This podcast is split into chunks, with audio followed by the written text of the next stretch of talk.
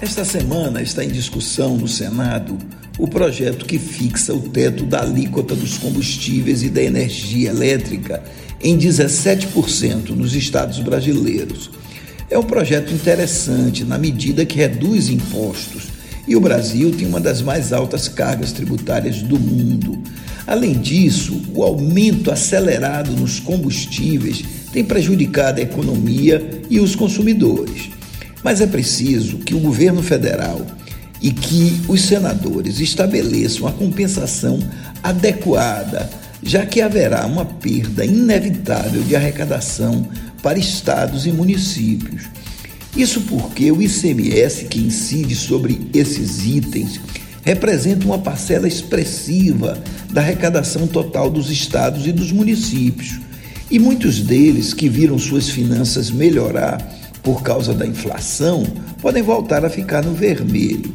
Na Bahia, que é um estado tradicionalmente ajustado sob o ponto de vista fiscal, a perda estimada será de 4 bilhões por ano em arrecadação.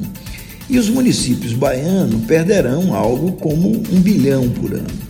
Se isso não for compensado, haverá impacto nos gastos de educação e saúde, cujos percentuais têm vinculação em relação ao total arrecadado. Na verdade, o ideal é que esse processo fosse feito no âmbito de uma reforma tributária mais ampla, que restabelecesse o papel efetivo dos três poderes, tanto na arrecadação quanto nos serviços prestados por cada um.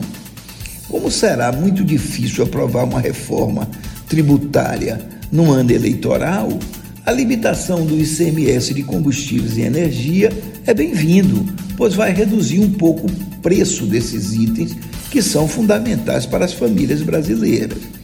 Mas é preciso ter em conta que isso não resolve a evolução dos preços dos combustíveis e que o país continuará precisando de uma política de equalização de preços baseada em um fundo para não ficar à mercê do mercado internacional.